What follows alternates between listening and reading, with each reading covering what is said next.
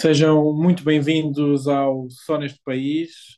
Hoje, sexta-feira, dia 2 de dezembro, um dia após a restauração da independência, num feriado que desde 2015 se volta a comemorar, depois de um período de ligeira interrupção.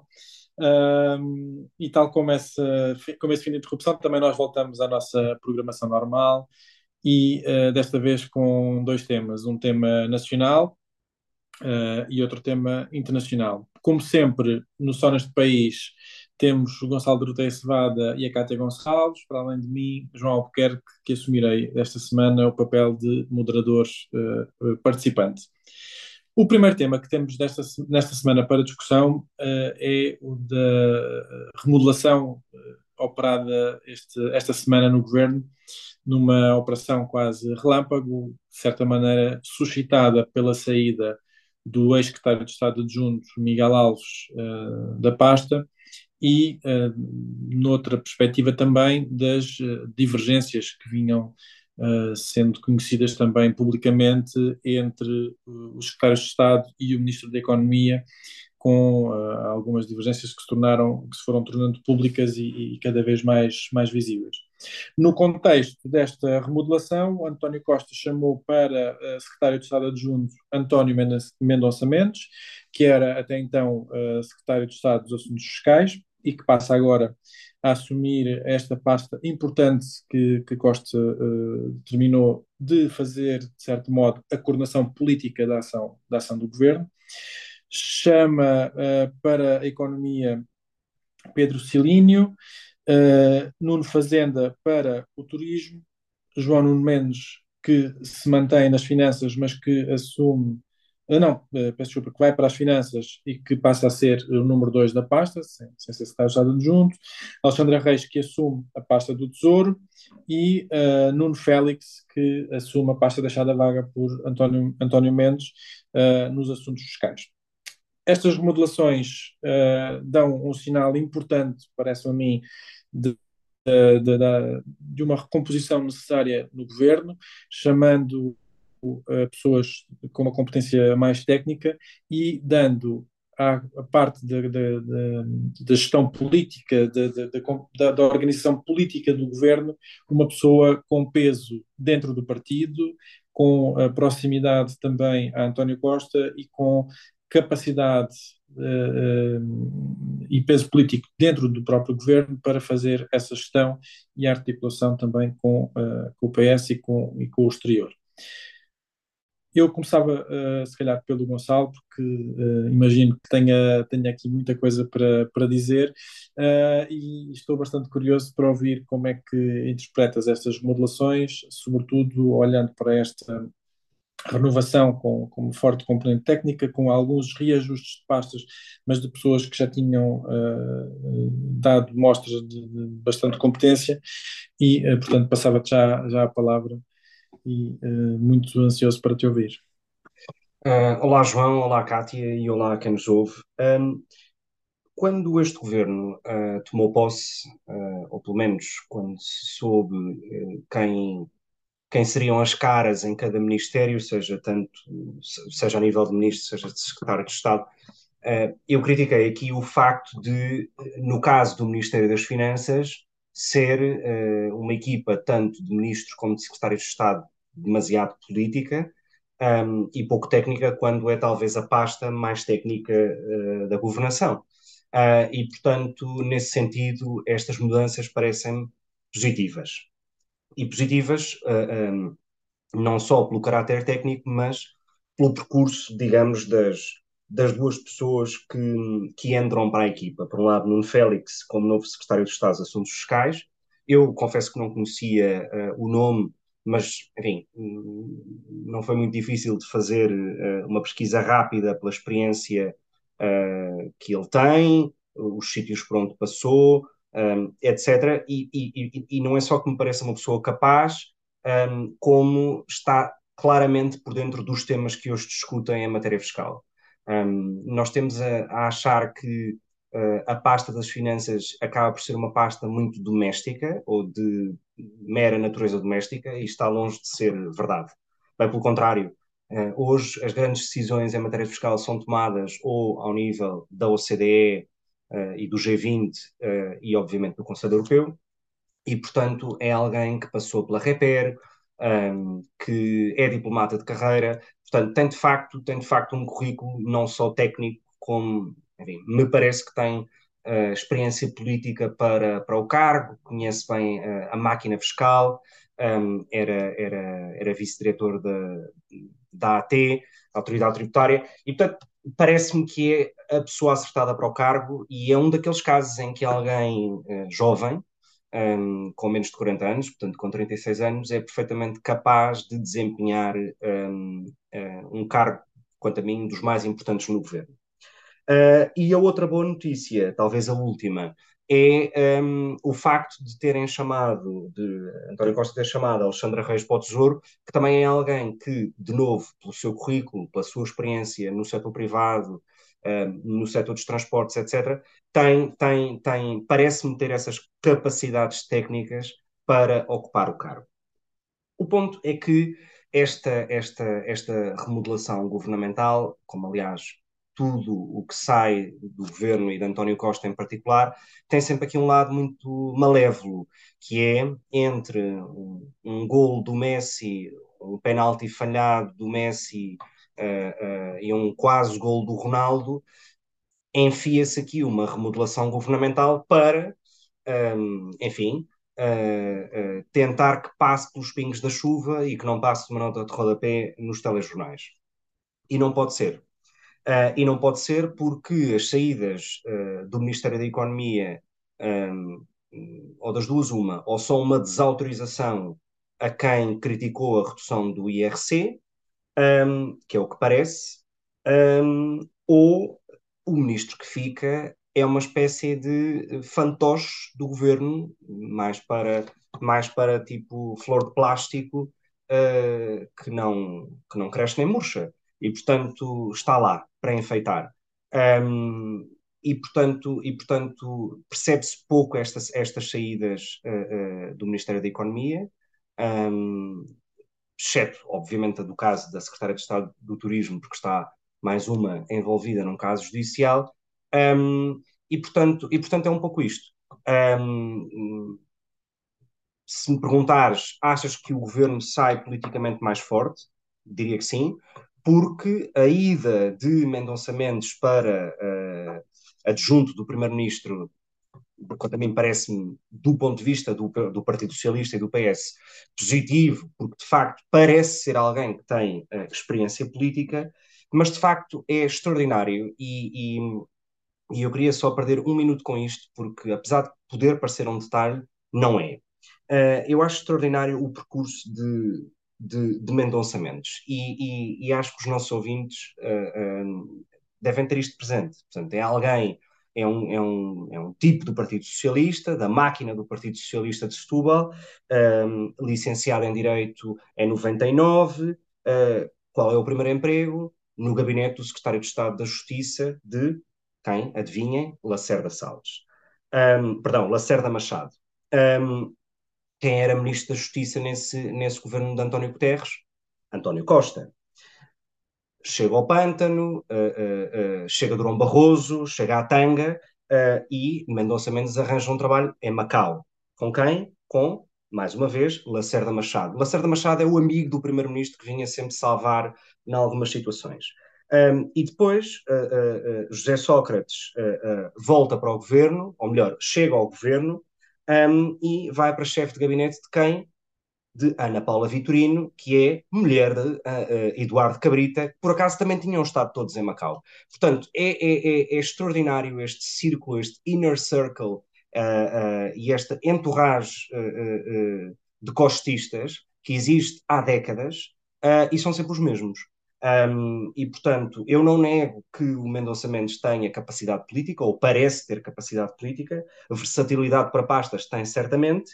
Um, a verdade é que uh, uh, uh, alguém, dizia, alguém dizia que isto é literalmente rapar o fundo do tacho, ou seja, a capacidade de recrutamento de António Costa está ultralimitada, quando tem maioria absoluta, quando tem ainda quatro anos pela frente, etc um, e, e percebe-se pouco porquê. Mas talvez seja porque uh, uh, alguém que pudesse dar algum, algum outro tipo de elan a este governo um, diria algumas vezes não, quando forem necessárias, contrariaria a opinião uh, do grande líder, e o que parece é que o grande líder não gosta de ser contrariado, e, e mas pronto, isso, isso, claramente são estilos de liderança, e António Costa é primeiro-ministro, tem legitimidade para isso, pode escolher quem quiser, mas eu pelo menos cá estarei para fazer a crítica sempre que for necessária. Uh, eu tenho imensas coisas para, para responder a isto, mas uh, vou passar por agora uh, a bola à, à Kátia, porque confesso que tenho igual curiosidade em saber como é que tu vês esta, esta remodelação governamental. Um, e de certa forma, enfim, por aquilo que fui percebendo das críticas do Gonçalo, não obstante as críticas, não deixa de considerar que há um reforço quer da competência, quer da, da, da componente política do governo, e, e portanto perguntava-te se, se, se partilhas esta ideia de que um, de facto há este reforço, e ao mesmo tempo como é que se, como é que vês, como é que olhas para esta remodelação, tendo em conta que passaram uh, poucos meses desde desde este novo, do início deste novo governo? Um, em relação, a partilho da, da, da, opinião do João e do Gonçalo, um, que vejo com bons olhos no sentido em que esta é um, uma remodelação que traz mais competências técnicas um, e que são pessoas que estão mais ligadas à área um, da, da, qual vão ser secretárias de Estado. Um, e isso para mim é sempre algo positivo, porque combinamos que há uma tendência para que a política se resuma à economia e ao direito. Um, que eu acho que é bastante errada e, portanto, é, para mim é sempre bom ver alguma uh, diversificação e, sobretudo, que essa diversificação esteja assente numa componente técnica, ou seja, que as pessoas sejam especialistas uh, na área. Um, relativamente ao resto, esta mudança, uh, partilho um bocado da, da, da visão do Gonçalo, uh, de que parece quase que aquela uh, intriga, intriga e desacordo com a redução do IRC um, que Costa e Silva defendia que fosse transversal e que depois acabou por ser só uh, mediante certas condições, como o aumento dos salários um, e acima de uma, uma percentagem, penso eu, um, e um, o investimento por parte das empresas em investigação e desenvolvimento, uh, em que dois, uh, Rita Marques, penso, e uh, outros dos secretários, que agora não me recordo o nome, talvez o João saiba ou, ou... não, pronto, em como um desacordo e em que eles expressaram publicamente a opinião deles contra a ideia de Costa e Silva, parece quase que foi um, uma punição uh, por eles terem feito um, essa crítica ou terem discordado. Um, e, portanto, isso acho que não, não deixa o, a remodelação numa boa luz. Um, acho que poderia ter sido feita, talvez, noutra altura. Um, Desta forma, é eh, bastante próxima à, à aprovação do, do, do, Orçamento de Estado e parece mesmo que uh, estamos a limpar a equipa por causa das divergências que existiram uh, no, no, período de, do debate do, do Orçamento. Um, obviamente que Miguel Alves uh, foi demitido e bem, um, e portanto também partilho da, opinião que o Mendonça Mendes tenha um, provavelmente mais competências para aquele cargo do que o antecessor. Um, e, e, pouco mais tenho a dizer so, sobre o assunto, para além de discordar de, que, uh, de utilizar grande líder uh, para referir a António Costa, uh, porque isso fica bem é na Coreia do Norte ou no Irão e Portugal, convenhamos, não, não compara uh, com esses países?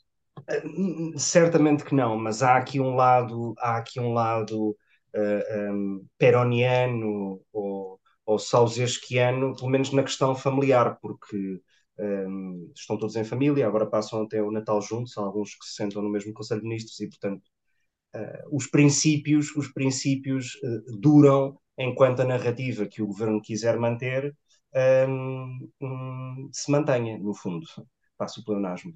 Mas, mas, essa crítica de que uh, os partidos são basicamente um, promíscuos e que uh, são locais de encontro de famílias, isso, na minha opinião, é algo que podes aplicar praticamente a todos os partidos.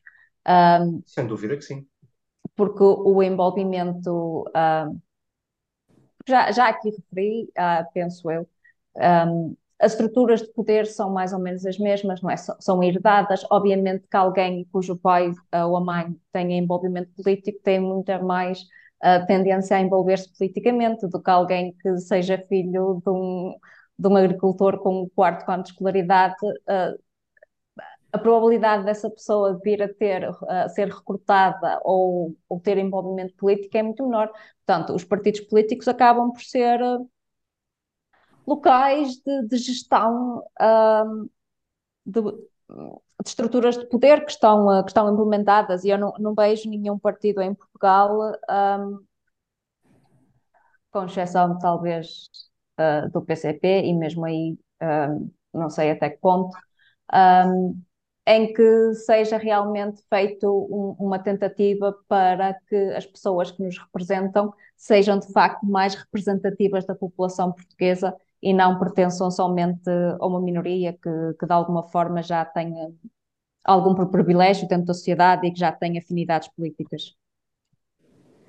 Eu, eu só, só acrescentaria a isso que uh, não acho que esse seja um fenómeno exclusivo até dos partidos políticos, porque é o também nas empresas privadas em Portugal, é o na academia, uh, portanto nós olhamos para os quadros uh, docentes de muitas universidades portuguesas e constatamos imensas relações familiares e, e, uma tendência de fechamento sobre, sobre si própria. Lembro-me eh, do caso muito recente da, da Faculdade de Direito, onde se mostrava que 90 eh, ou 95% do quadro docente da Faculdade de Direito de Lisboa tinha feito todo o percurso académico na Faculdade de Direito de Lisboa, nunca tinha conhecido outra realidade, nunca tinha conhecimento com outro pensamento uh, doutrinário e, portanto... Mas isso há... é uma coisa que... Mas só para perceber uh, uh, o teu ponto em relação a isso, mas isso é uma coisa que te parece um, que não é um ponto... não, não. que é parece, um ponto. Parece-me parece que neste caso, neste caso é... Como, como já aconteceu em casos semelhantes no governo, Uh, parece-me que é uma, uma, uma, situação abusiva, pelo seguinte motivo. Uh, uh, olhemos para os casos que foram aqueles que ganharam maior notoriedade pública.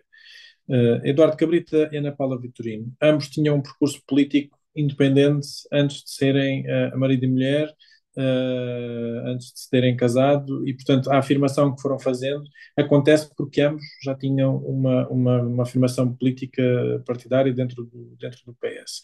O caso de uh, Vieira da Silva e de Mariana Vieira da Silva, uh, a situação é, é semelhante. Portanto, António Vieira da Silva tinha sido já ministro várias vezes, é um bocado na linha daquilo que a Cátia diz, que é inevitável que haja, ou há uma, uma, uma grande tendência para que haja essa proximidade quando uh, uh, essa, essa realidade está tão presente na, na, na, na, vida de, familiar. E depois o caso de Ana Catarina e de António Mendes, aí então ainda é mais flagrante, porque o percurso dos dois foi feito em paralelo, ou seja, não houve uma complementaridade um do outro. Uh, têm percursos políticos distintos, têm percursos políticos de, de, afirmação por si individualmente, e calhou agora de coincidirem os dois na, na, na, na ação governativa em, em cargos uh, com, alguma, com alguma proximidade, mas que tiveram já uh, ao, longo do, ao longo do tempo, enfim, no próprio, no, na própria atividade política, isso acabou por, por se ir tornando como inevitável. E aquilo que eu acho é que não, não tem que haver nem um benefício, nem, uma, nem um, um prejudicar da ação eh, individual de cada um deles por, por esse motivo. E eu depois, eh, já agora acrescentava só que o secretário de Estado da Economia era o João Neves, que foi interessante, interessante pesquisar só para, só para esclarecer, para não deixarmos passar isto em branco. Mas, João, deixa-me só interromper-te para, fazer, para te fazer uma pergunta diretamente então. Portanto, parece-te parece que o princípio que o Primeiro-Ministro adotou em 2019 com os casos do Family Gate, etc., parece que como princípio não faz sentido, é isso? Não é que não faça sentido, acho que, acho que tem que haver, tal como, tal como foi na altura referido, uma análise caso a caso, porque não, uh, uh, repara, eu não acho que faça sentido algum por exemplo, até no caso, no caso que foi na altura o mais mediático do, do Eduardo Cabrita e da Ana Paula Vitorino, uh, uh, achar que há uma. Uh, quer dizer, que há. A razão pela qual estão os dois no Conselho de Ministros tem, se prende com a sua relação familiar ou com a relação conjugal que, que, que têm. São duas pessoas que, nas, nas áreas distintas que foram desempenhando, sempre assumiram uma grande preponderância um grande destaque e uma ação política totalmente diferente.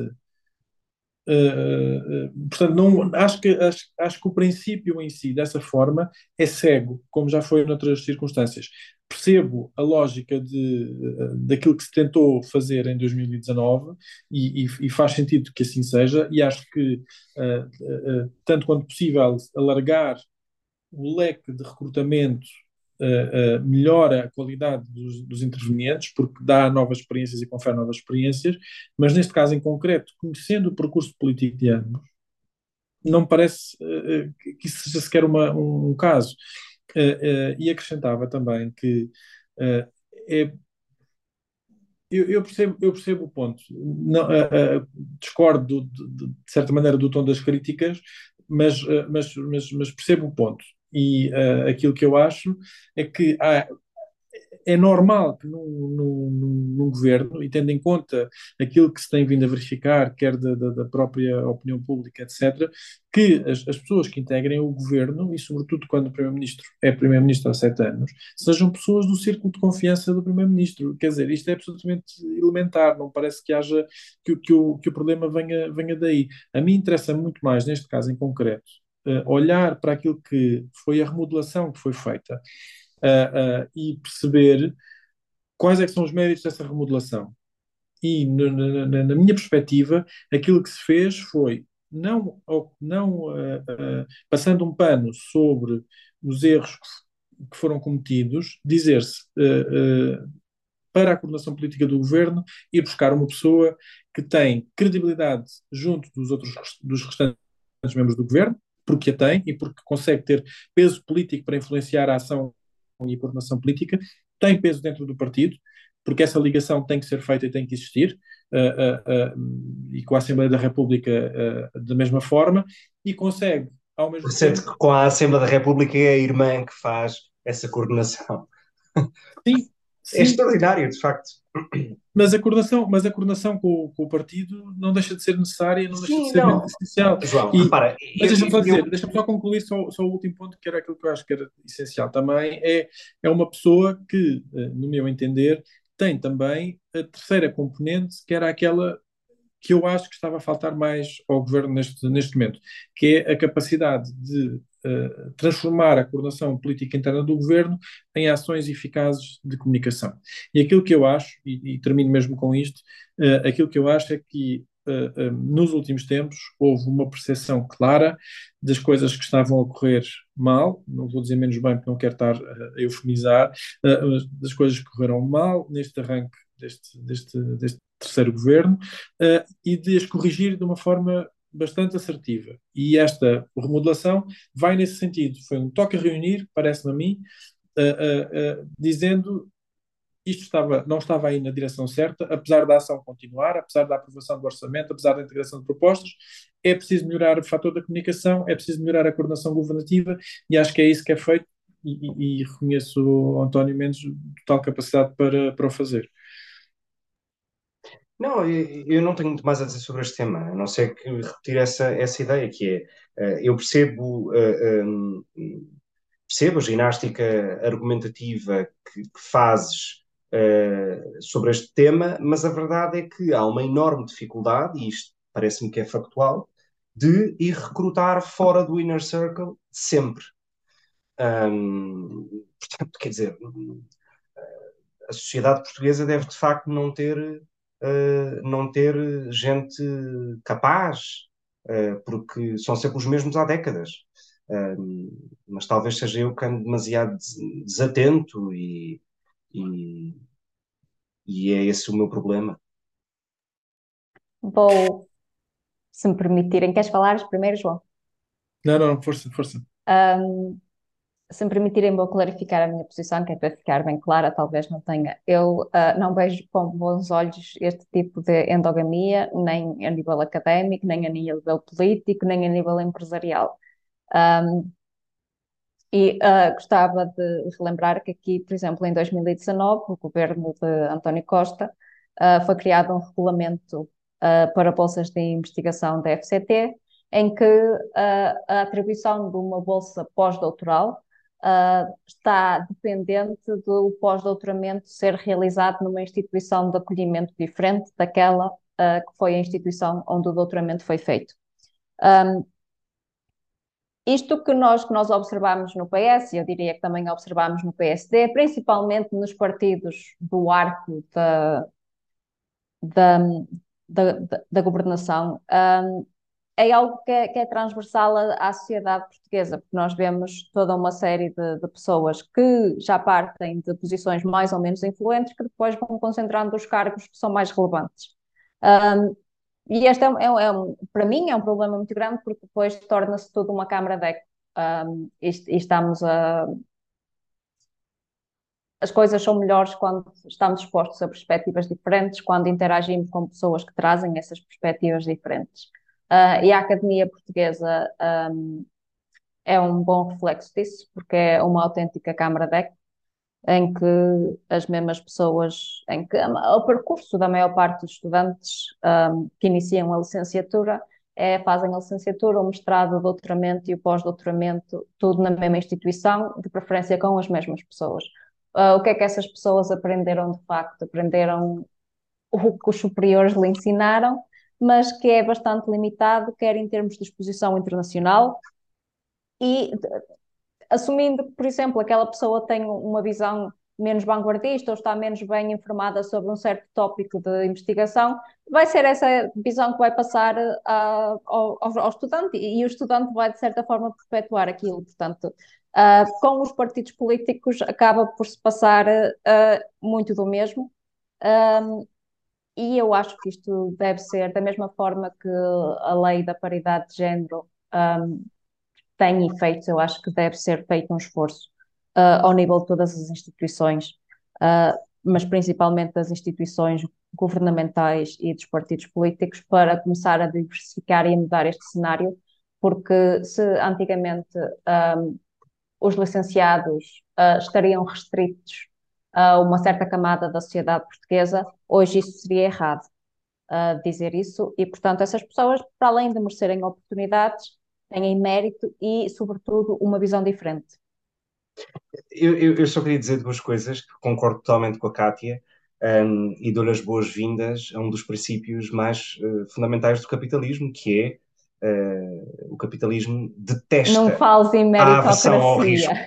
A aversão ao risco, e de facto há uma enorme aversão ao risco e à novidade e à diferença uh, e àquilo que é disruptivo, um, e portanto Uh, só deixar essa nota que uh, noto cada vez a Cátia mais próxima de mim nestas questões.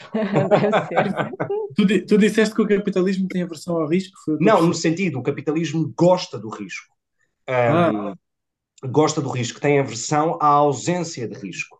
Uh, e, a, e a ausência de risco é tudo isto. É, são pessoas que, de facto, vivem uh, num contexto Uh, seja político, seja universitário, seja académico, o que seja, bastante confortável. Eu, eu, realmente acho que é um risco quando os empresários portugueses contratam depois os filhos para gerirem a empresa quando eles têm, por exemplo, Bom, mas isso, é o dinheiro, mas isso é o dinheiro deles e se a empresa for à falência, o problema é deles. Por isso é que eu também não sou a favor de resgates públicos em empresas e, portanto, Uh, estou à vontade para dizer isso. O setor empresarial, o setor empresarial português é um dos mais uh, endogâmicos, e... endogâmicos claro da, da, Europa. Claro, claro que sim, claro que sim. Sem qualquer, sem qualquer dúvida. Mas eu, como não ponho, mas eu, como não ponho dinheiro nessas empresas, uh, quer dizer, it's their own business. Sim, it's not a public topic, percebes? Sim, mas o, o, capitalismo, o capitalismo gosta muito do risco, sobretudo se o risco incidir sobre os mesmos, porque há, há, há para uns a quem o, o, risco é muito reduzido e as garantias são uh, dadas ao máximo. Para outros é que faltam depois as garantias necessárias para proteger. Nomeadamente, enfim, se tu tiveres uma enorme rede de suporte do teu pai por ter explorado minas na África do Sul, eh, enfim, o capitalismo adora que tu sejas arriscado e possas investir uh, em empresas que levam foguetões ao espaço. Bom, mas, mas, mas, o Partido Socialista, mas pelo visto o Partido Socialista também de facto gosta sempre daqueles que, uh, que têm padrinhos uh, e que depois passam por Macau para fazer mais uns trocos, portanto. Isso, não, isso, não, isso está muito longe daquilo que é a realidade. Claro, claro. Não só, não só olhando para a composição total do governo, como olhando para a proveniência de grande parte, enfim, é, é estar a limitar a, a, duas ou três pessoas e com isso generalizar para, para a restante composição do governo, quando, como diria o Bruno Nogueira no último a sair, o mundo é boas cenas, o governo também é boas cenas, certo, certo, uh, e, e, e, é bastante mais amplo do que, do que isto. Tendem é a ser sempre as mesmas boas cenas. Uh, não, enfim, não necessariamente. Não, não, não volta a bater nessa tecla. Concordaremos em discordar. Exato. uh, ainda assim, nós tínhamos um, um, segundo tema para hoje e é um tema que, que eu acho que é inescapável porque eu diria que tem tendência a assumir uma cada vez maior relevância um, e, e, que, enfim, não é totalmente novo, no sentido em que é um processo, diria eu, como quase tudo na China, uh, é uma coisa sempre vista no longo prazo e muito menos do que menos do imediatismo e na espuma dos dias, e, portanto, este processo que eu entendo, enfim, ter vindo a, a, ser consolidado com Xi Jinping e que teve agora este momento alto com a sua proclamação como líder do Partido Comunista Chinês, mas também líder supremo da China, aí sim, querido líder uh, uh, da China, para um terceiro inédito mandato à frente da República Popular da China. Um, e, e, aquilo que nós assistimos esta semana foi uh, ao eclodir de um conjunto de protestos e de manifestações uh, por todo o país, uh, enfim, ao, a, a, disputadas pela, pela, pelas medidas ainda muito restritivas que existem na China relativamente à Covid-19, mas que rapidamente uh, passaram para protestos mais amplos, uh, pedindo maior abertura, maior democracia, uh, mais transparência, menos, autoc menos autocracia na, na, na, China e que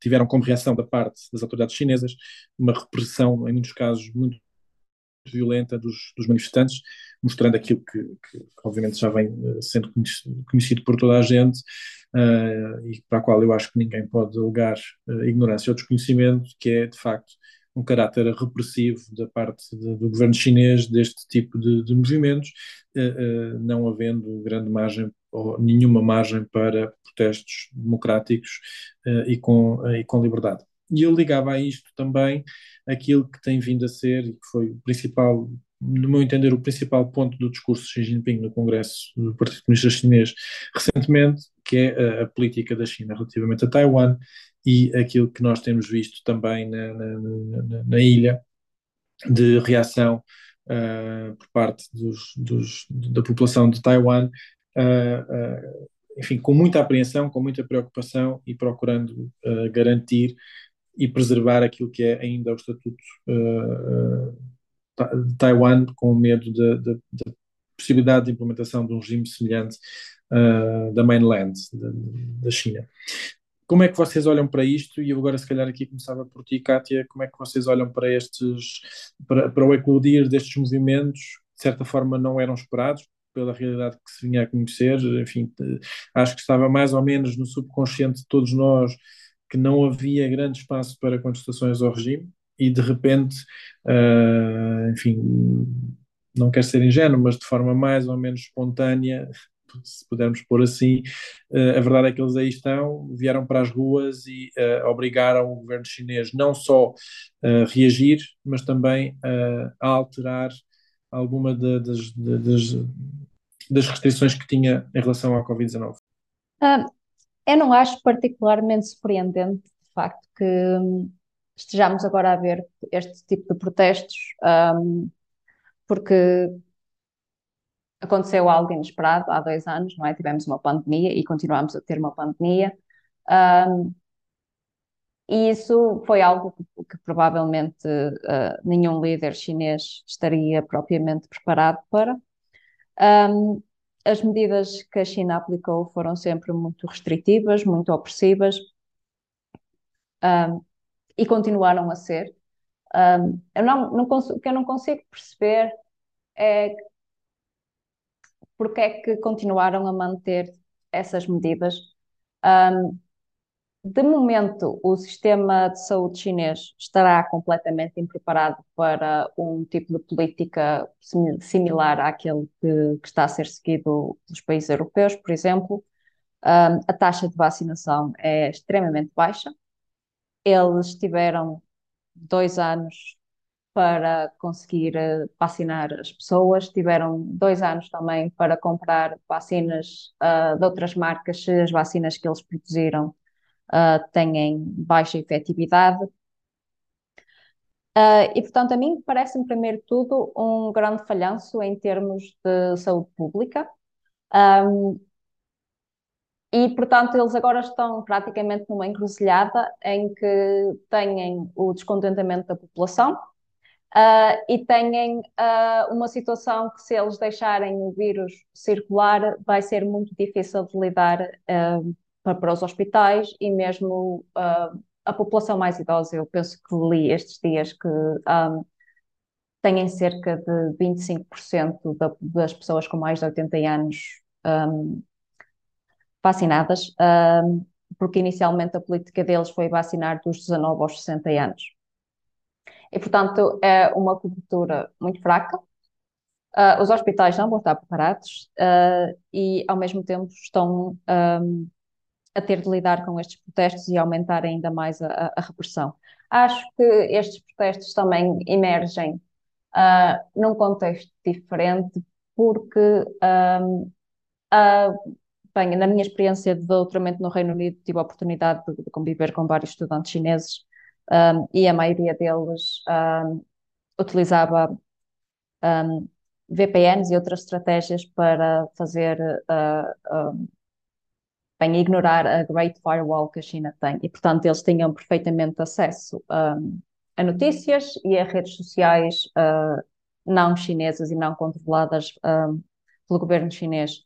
Uh, e, portanto, talvez haja também uma componente, essa componente, um, de que a forma de organização das massas uh, esteja a ser diferente um, e que, uh, apesar de todas as tentativas de, de tornar a China um, um país fechado, um, pelo menos houve aquela abertura e então eles enviaram imensos estudantes para, e continuam a enviar imensos estudantes para, para a Europa. Uh, e, portanto, é difícil manter um país fechado quando se permite a circulação de, das pessoas. Uh, e não são assim tão raros os casos em que alguns escolhem ficar em países europeus por questões de, de liberdade e menos autoritarismo.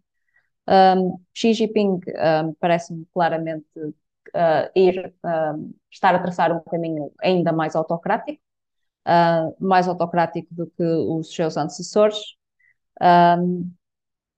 e, portanto, não acho que uh, estejamos para assistir a uma grande revolução e à queda do, do regime na China, um, mas uh, os protestos acabarão sempre por existir, como, como já existiam, uh, serão reprimidos um, e, e, segue a linha daquilo que, que, já tem vindo a ser falado e feito pelo, pelo governo chinês, quer em relação a Taiwan, quer em relação a Hong Kong, um, quer em relação às minorias um, étnicas, e portanto, mais do mesmo. E eu não, não, a minha posição é que um, tudo seria mais ou menos desnecessário uh, num regime mais, mais democrático.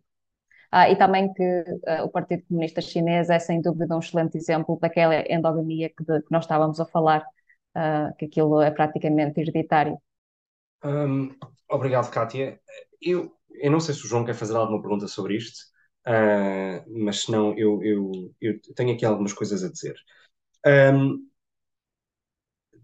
a sociedade chinesa, eu, eu estive na China uma vez, uh, literalmente 48 horas, um, e, em trabalho, e, e, e, apesar de já ter ido a vários lugares no mundo, incluindo na Ásia, etc., um, pareceu-me a sociedade mais uh, surrealista na sua relação como se relaciona com a tecnologia, um, surrealista na forma como se relaciona entre ela mesma, um, e não no sentido crítico, o uso do termo surrealista. É de facto, para mim, é algo uh, uh, muito, muito distante uh, daquilo que é, pelo menos, a nossa cultura.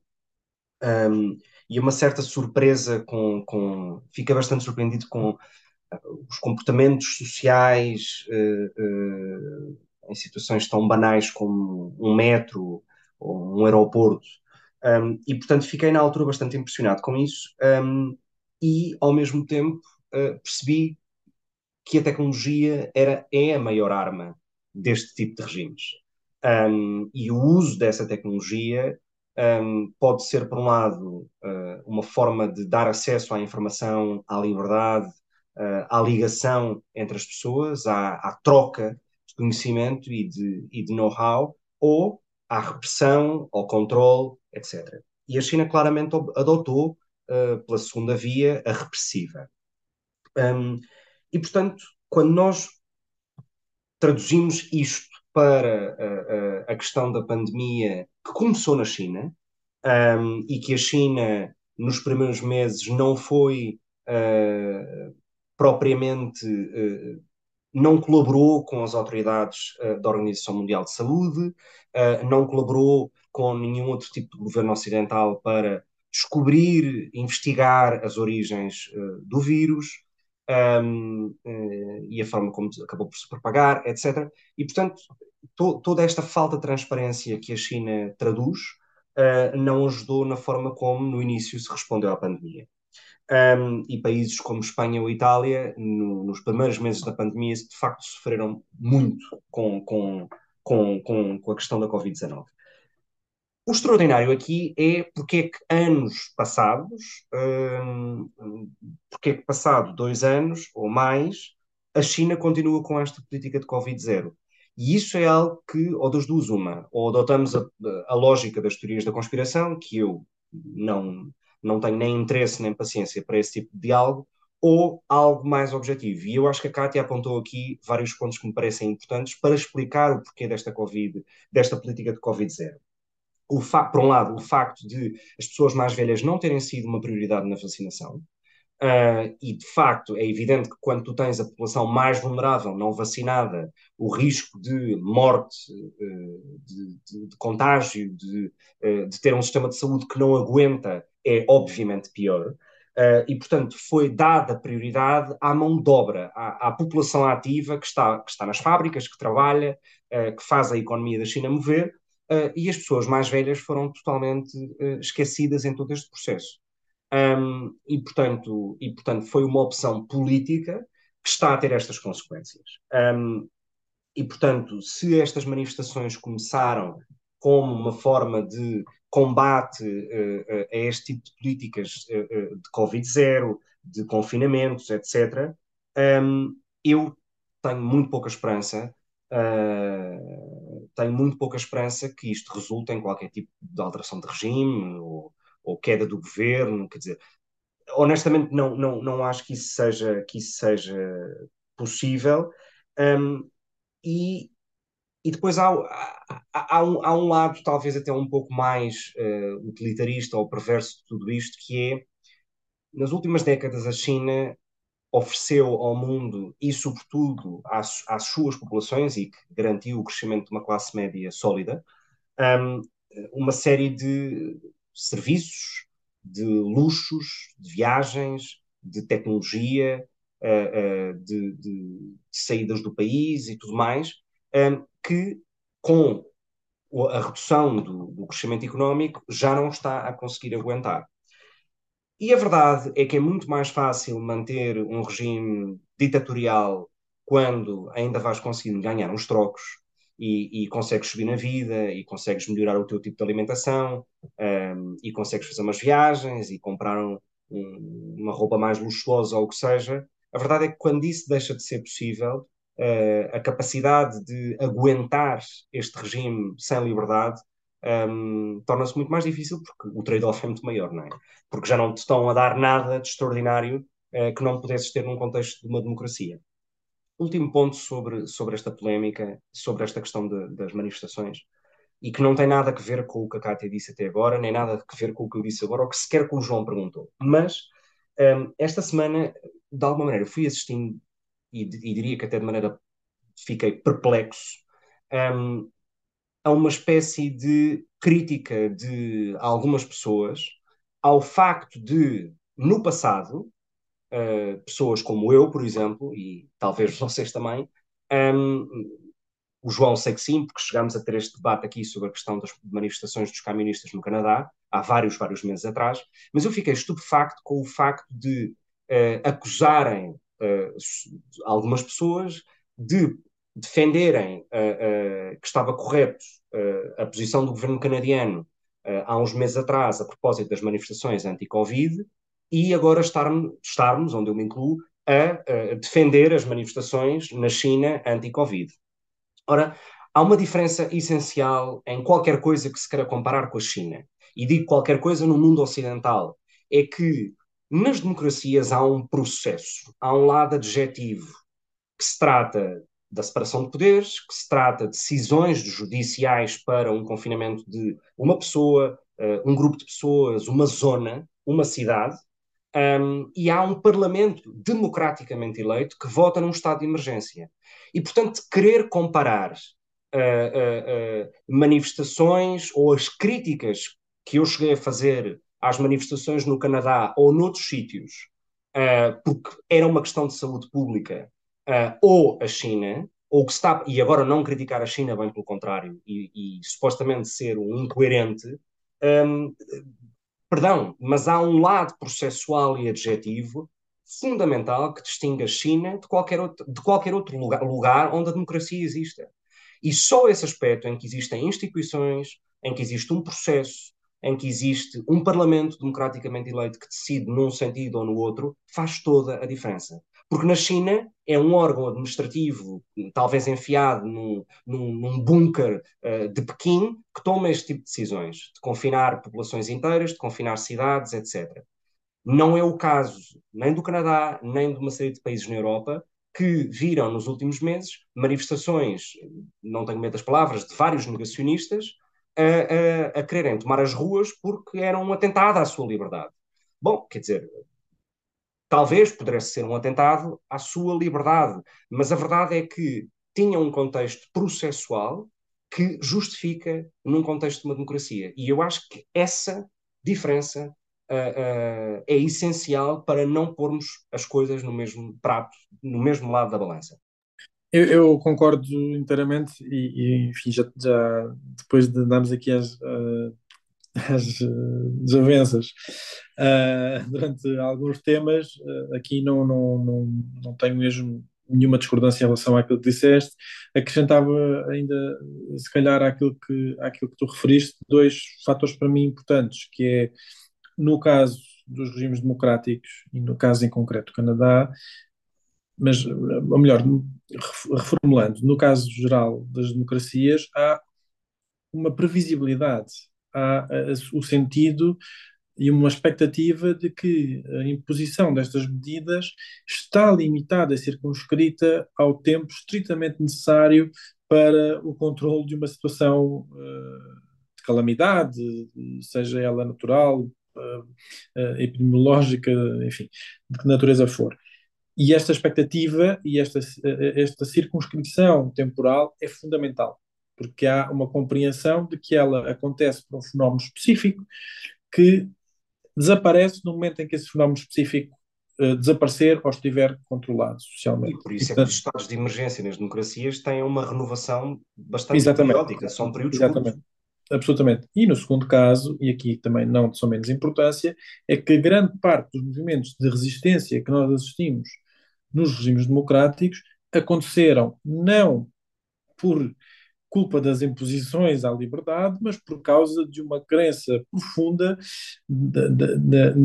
ou melhor, da descrença profunda na, na, na, realidade dos factos, e, portanto, na própria, na própria pandemia, na, nos motivos que levaram a este, este condicionalismo. E eu aproveitava para dar nota de que esta semana, uh, numa votação na Comissão de Ambiente na, aqui no Parlamento Europeu, é Ambiente e Saúde, uh, rejeitámos três, se não estou em erro, se não me falha a memória, rejeitámos três propostas introduzidas por uma deputada do, da AfD alemã, portanto, da, da extrema-direita alemã, e as, três, e eram, as propostas que ela fazia eram três objeções à introdução da Comirnaty, portanto, de, de, de, dos elementos da, da, vacina contra a Covid-19 na sua circulação ao, ao, público e na sua uh, disponibilização ao público. Portanto, a, a crença de que os antivaxes diminuíram ou, ou, perderam a sua atividade não, não tem correspondência com a realidade. Infelizmente, as três uh, propostas de objeção apresentadas pela deputada da extrema-direita alemã foram rejeitadas por ampla, amplíssima maioria. Uh, e, portanto, acho que estes dois fatores são, são essenciais para percebermos que, de facto, uh, estes protestos na China têm o contexto de não serem uh, protestos negacionistas, porque não são, são protestos contra uma restrição total e, neste momento, desadequada por parte das autoridades chinesas das liberdades individuais de, de, de, da população e uh, uh, que a partir daí derivaram, e por isso é, eu diria até mais por causa, portanto, por causa disso é que derivaram depois para protestos que exigiam maior abertura democrática na China e, e uma uh, mudança da política chinesa nestas, nestas matérias. Como, tal como tu e tal, tal como vocês, uh, diria uh, com muito pouca expectativa ou esperança de, da minha parte de que elas tenham de facto um impacto e que tragam grandes transformações ao, ao, ao regime chinês. Não obstante até porque, deixa-me só dizer isto e, e, e calmo, até porque no caso chinês o negacionismo, ou se sequer se pode utilizar esse termo, o negacionismo vem do lado do governo, do governo chinês e de Xi Jinping, que tomou politicamente uma decisão de não uh, uh, uh, comprar vacinas fabricadas por, com origem em países ocidentais, portanto, seja no Reino Unido, na Alemanha, nos Estados Unidos. E, portanto, há uma opção política, há aqui um negacionismo claro uh, das evidências entre a eficácia de, das vacinas que foram, digamos, mais popularizadas na Europa, nos Estados Unidos, uh, uh, etc., versus aquilo que a China está a tomar. E aí é uma opção política para defender uma certa narrativa política. e isso sim é que é negacionista. Muito bem, Cátia, não sei se queres acrescentar mais alguma coisa. Não? Não. Muito bem. Então, neste caso, uh, para concluirmos o programa desta semana, uh, você começou com algum, uh, algum tom assintoso entre, entre mim e o Gonçalo, como, como tem vindo a ser hábito, mas sempre com grande respeito democrático. Grande elevação, grande elevação. Sim. entrávamos na conclusão deste, de, do programa desta semana e, portanto, como é hábito uh, e no encerramento deste, deste programa, uh, normalmente o moderador passa uh, a palavra a um dos outros convidados. Desta vez eu vou passar a mim mesmo e dar aos nossos ouvintes música, como é hábito em cada, em cada um dos, dos no final dos nossos programas. E a, a, proposta que eu tenho, que eu tenho hoje é de uma banda que me diz muito que me acompanhou ao longo da vida, em particular um dos álbuns. Uh, e a música que eu, que eu trago hoje não é uma música relacionada com os temas que fomos aqui abordando, mas é de um álbum que me diz muito, que é o Rumors, uh, dos Fleetwood Mac, e a razão pela qual eu, eu, eu trago é porque esta semana, uh, infelizmente, Christine McVie, dos Fleetwood Mac, morreu, e portanto, deixando esta homenagem à Christine McVie, é uma banda que tem uma grande importância para mim, a sugestão que eu trazia esta semana é uh, um clássico, uh, Dreams, dos Fleetwood Mac, uh, que tem passagens fabulosas, nomeadamente Thunder Only Happens When It Rains, e porque nós também aqui somos um pouco uns jogadores, players will only love you when they're playing.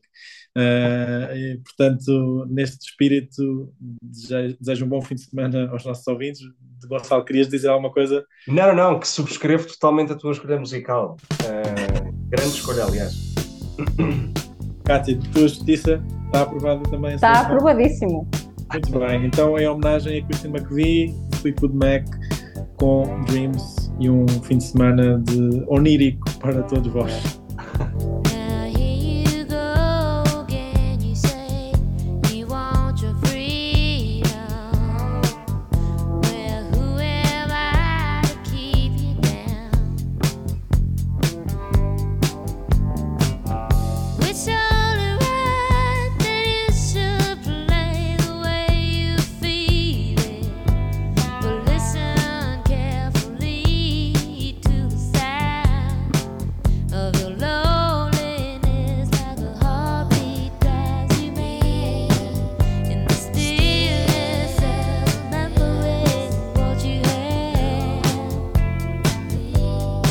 抹去了